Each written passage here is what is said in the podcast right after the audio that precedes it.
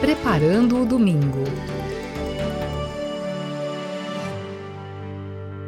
Alô, você que participa conosco do encontro Preparando o Domingo. Eu sou Carlos André, nós vamos juntos refletir os textos das leituras desta liturgia de Pentecostes, festa bonita, festa importante para toda a igreja, para todo cristão. Por isso, convido você a colocar-se sim, um momento de oração, de escuta, não quer que você esteja no trabalho, no trânsito, dirigindo, você está na estrada, não importa. É possível sim entrar nesse nosso mundo interior, deixar que essa palavra caia dentro de nós. Você pode se dizer agora eu vou escutar uma palavra séria, uma palavra bonita, uma palavra que vai engrandecer a minha vida, quero ficar atento. Dê um jeitinho para que você possa reservar essa meia hora agora para a sua vida. Mas esqueça que no final nós temos uma dica, a dica de como viver esta palavra não deixe de participar também deste momento, de deixar que essa, esse convite a viver a palavra de Deus também conclua a sua oração. Mas para iniciar, portanto, o nosso encontro, vamos invocar o Espírito Santo de Deus com a oração ao Espírito Santo. Venha Espírito do Pai e do Filho, venha Espírito de amor, venha Espírito de infância, de paz, de confiança e de alegria. Vem alegria secreta que brilhas através das lágrimas do mundo. Vem Espírito Santo, vida mais forte que nossas mortes. Vem Pai dos pobres e advogado dos oprimidos. Vem luz da eterna verdade e de amor derramado em nossos corações. Permanece em nós, Santo Espírito de Deus. Não nos abandones, nem no duro combate da vida, nem no momento em que tocarmos o final da caminhada. Vem, Santo Espírito de Deus. Amém.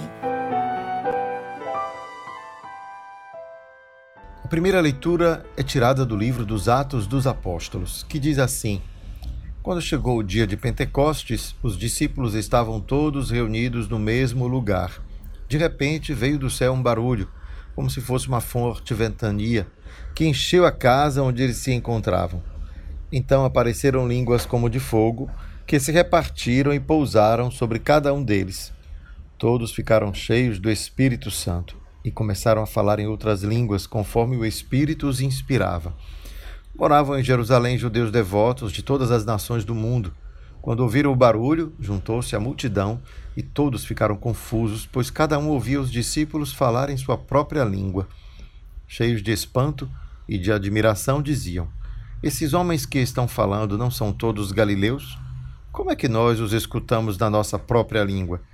Nós que somos partos, medos e elamitas, habitantes da Mesopotâmia, da Judéia e da Capadócia, do Ponto e da Ásia, da Frígia, da Panfilha, do Egito e da parte da Líbia, próxima de Cirene, também romanos que aqui residem, judeus e prosélitos, cretenses e árabes, todos nós os escutamos anunciarem as maravilhas de Deus na nossa própria língua.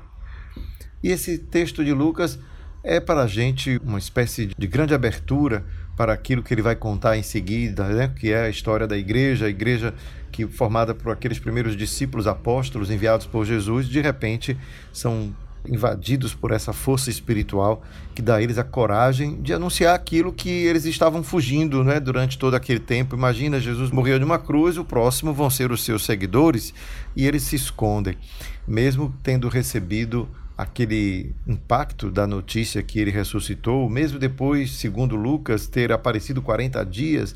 Então veja o quanto esse momento do Pentecostes, né, que a gente chama 50 dias após a ressurreição de Jesus, é um momento importante porque marca essa abertura para o mundo inteiro que a igreja a partir daquele evento que foi a ressurreição pôde fazer. Então, aqui o texto ele estiliza isso, né? Vamos dizer assim. Ele torna isso com o jeito de Lucas contar as coisas. E a gente vai perceber bem que é o jeito de Lucas quando escutarmos o evangelho. Porque aqui para Lucas, esse tempo que passou do tempo em que Jesus morreu na cruz, ressuscitou no terceiro dia e agora o Espírito Santo, para Lucas se passaram 50 dias. E a gente vai ver que para João passaram-se só oito dias. Aí qual é a questão? É que é um motivo teológico, né? Paulo, ou melhor, Lucas, está estilizando, está contando de uma maneira própria sua como é que as coisas se deram, usando, portanto, uma linguagem que a gente vai dizer que é uma linguagem litúrgica, simbólica, de tal modo que nós hoje fazemos isso, né? A liturgia celebra apenas 50 dias depois a descida do Espírito Santo sobre os discípulos e não logo em seguida a ressurreição, como os outros evangelistas nos contam.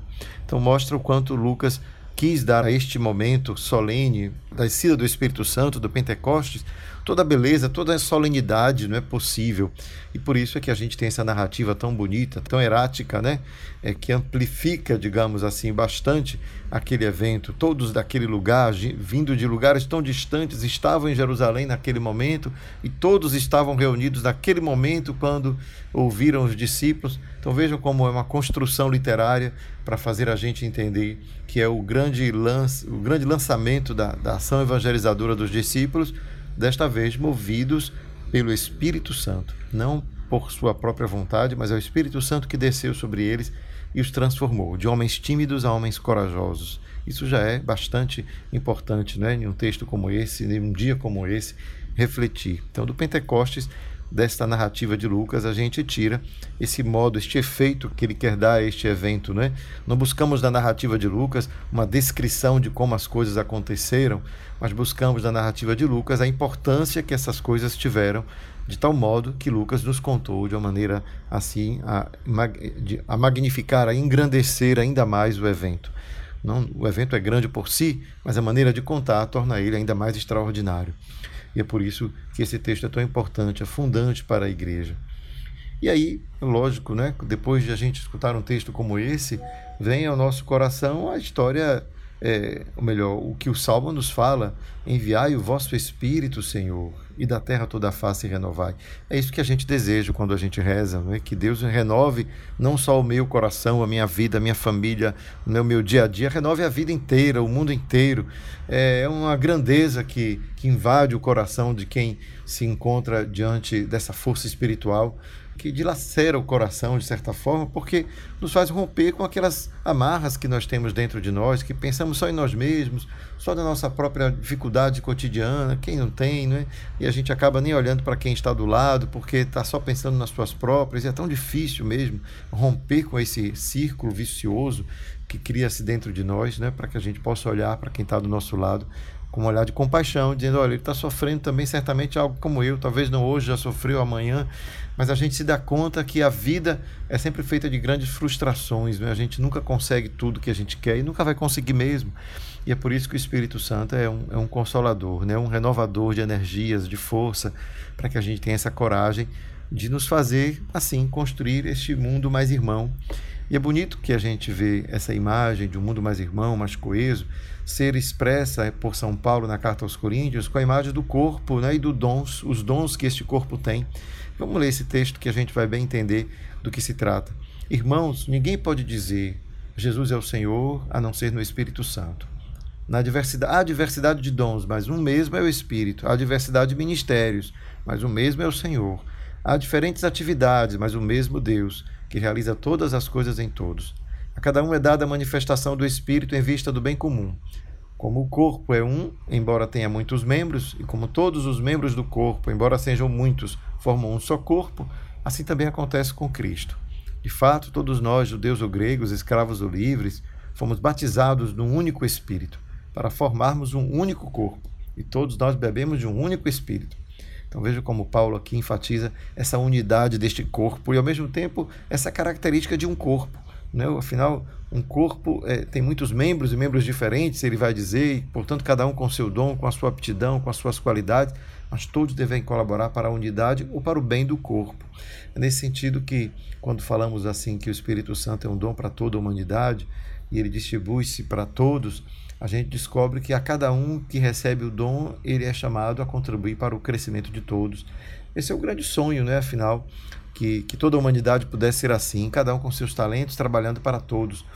Vejo como a gente às vezes fala dessa coisa da meritocracia. Ah, fulano é, tem méritos, por isso que ele conseguiu isso ou aquilo. Mas se a gente pudesse recordar que somos todos, na verdade, é, frutos de um único Deus e, portanto, um único Espírito nos move, de tal modo que os meus dons não são meus dons, eu faço parte de um corpo. Então eu preciso fazer com que esses dons possa trazer vida para os demais membros deste corpo, E este corpo, no caso, é a humanidade inteira. Então, quem é o líder deste povo, o governante, ou aquele, aquele cara talentoso que né, tem um bom emprego porque o seu talento levou a conquistar grandes coisas, tem um compromisso social, sim. Né? Ele nasceu com aquele dom e esse nascer desse dom dá a ele também um compromisso social de fazer, de contribuir para, para o bem de todo o corpo social. Não é nada, é um dom particular. Bom, se isso é assim para a humanidade inteira, quanto mais deve ser, né? Na nossa vida comunitária, na nossa família, onde todos nós devemos contribuir para esse bem comum. E aí o Espírito é esse né, que dá o sentido a este bem comum. Ele é o Espírito que é o único Espírito que nos move, porque Ele é o Senhor, o Criador de todas as coisas. Então, movidos assim por esse desejo do Espírito, vamos fazer um tempo de aclamação ao Evangelho, gritar esse aleluia dentro do coração e assim a gente poder escutar a palavra de Jesus. Aleluia, aleluia, aleluia. Aleluia. Aleluia, aleluia, aleluia. Aleluia.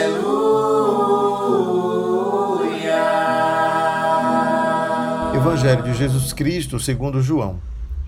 Ao anoitecer daquele dia, o primeiro da semana, estando fechadas por medo dos judeus as portas do lugar onde os discípulos se encontravam, Jesus entrou e, pondo-se no meio deles, disse: A paz esteja convosco.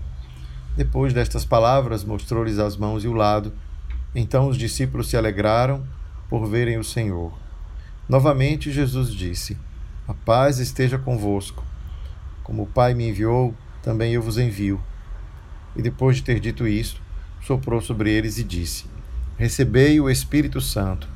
A quem perdoardes os pecados, eles lhes serão perdoados e a quem os não perdoardes, eles lhe serão retidos.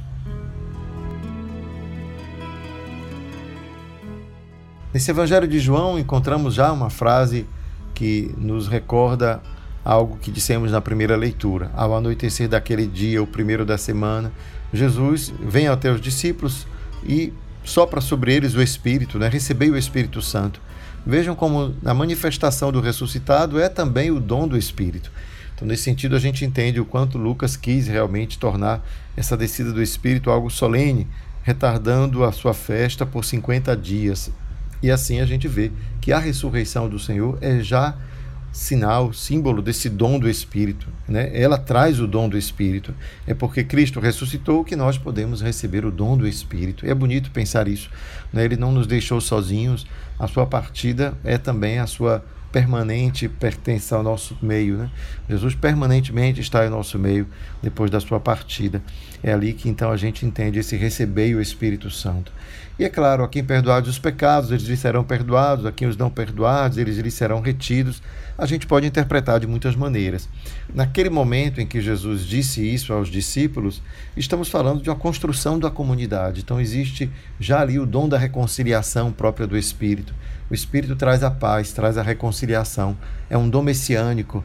Então, essa frase final nos recorda essa grande característica que era a expectativa do Messias, aquele reconciliador, traria a paz. Então, a gente vê o quanto o perdão é isso, é uma constituição da paz. Então, digamos que nesse primeiro momento, essa palavra tem esse sentido, o sentido reconciliador, um traço típico do Espírito, né, quando ele se derrama sobre nós. Quem vive no Espírito é um reconciliador, né? jamais é um polemizador, um que destrói a harmonia, um que destrói a unidade. Não, é um construtor de unidade e de paz, porque traz sempre a palavra de perdão. Então, nesse sentido que no final desse trecho a gente encontra isso. Mas é lógico que a igreja, ao longo dos séculos, foi compreendendo melhor a sua missão. E ao compreender melhor esta missão, reconheceu nesta palavra já ali um germe, uma semente daquilo que depois nós compreendemos como sacramento da penitência, que é esse que nos dá o perdão através do sacerdócio, que é um perdão sacramental, não é aquele perdão que vem pela força da, da união do sacerdócio, é, o sacerdócio ministerial, a gente chama, né? esse dos padres, dos bispos, do Papa, com o sacerdócio de Cristo. A união entre esses personagens, né, entre esse sacerdócio e o de Cristo, é que dá a eles essa força de perdoar como Cristo perdoa. Mas veja que aqui esse perdão é um perdão delegado, não é um perdão transmitido, em que a comunidade deve viver. A comunidade deve viver a experiência do perdão mútuo, graças à ação do Espírito que agora foi derramado. Então, que a gente possa descobrir isso, né? descobrir o perdão como uma característica importante da força espiritual que cada um de nós carrega desde que aceitou, desde que passou a viver na esperança do ressuscitado e, portanto, movido pelo Espírito. Olha o que São Paulo disse na carta né, que nós lemos antes: né? ninguém diz, chama Jesus de Senhor, senão pelo Espírito. Então, é o Espírito que nos move.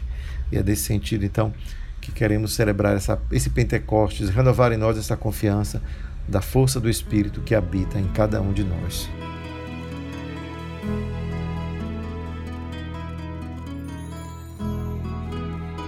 Vem, Senhor, vem Espírito de força e de amor, é isso que todos nós pedimos, tudo que tudo nós desejamos. Em um tempo como o nosso, Senhor, onde a guerra parece espreitar a nossa porta a cada instante, o risco de um conflito mundial pode estourar, como também o risco de um conflito local, quando cada vez mais vemos as injustiças e desigualdades crescerem. Que tudo isso possa nos fazer alertar o coração para a necessidade de uma reconciliação de um restabelecimento da justiça, da paz, da harmonia, para que possamos de fato viver segundo o Espírito que nos destes. Inunda-nos, portanto, com a tua força, renova o mundo que criastes, renova o nosso coração. Por Cristo nosso Senhor. Amém.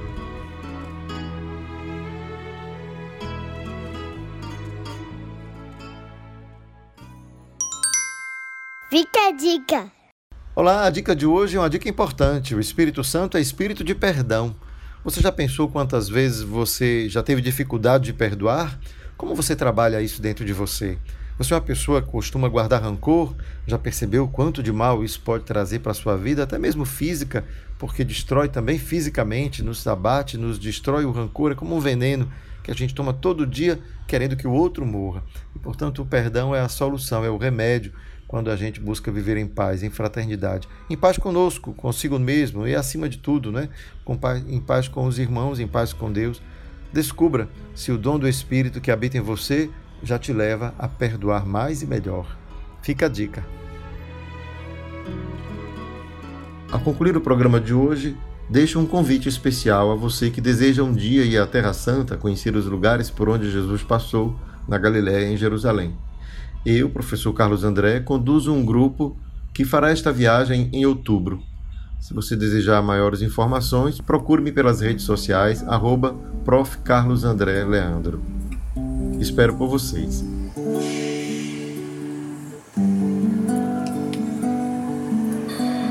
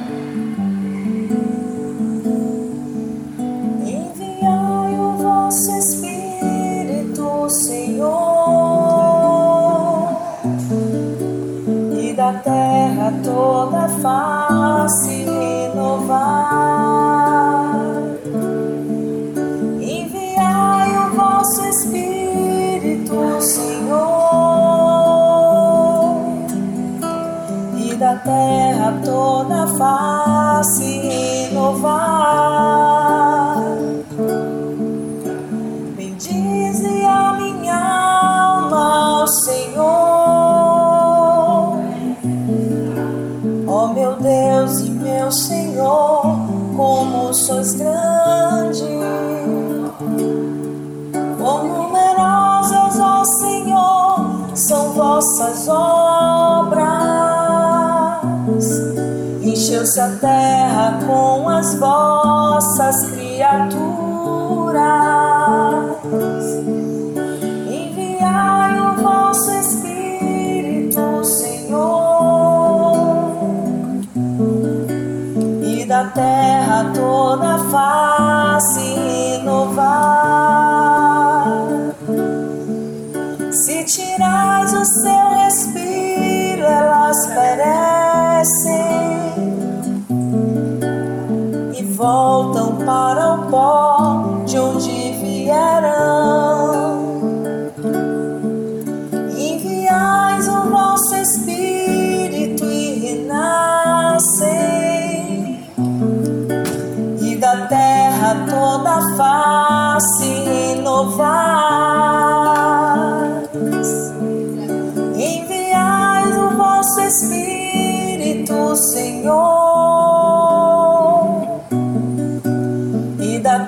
terra toda a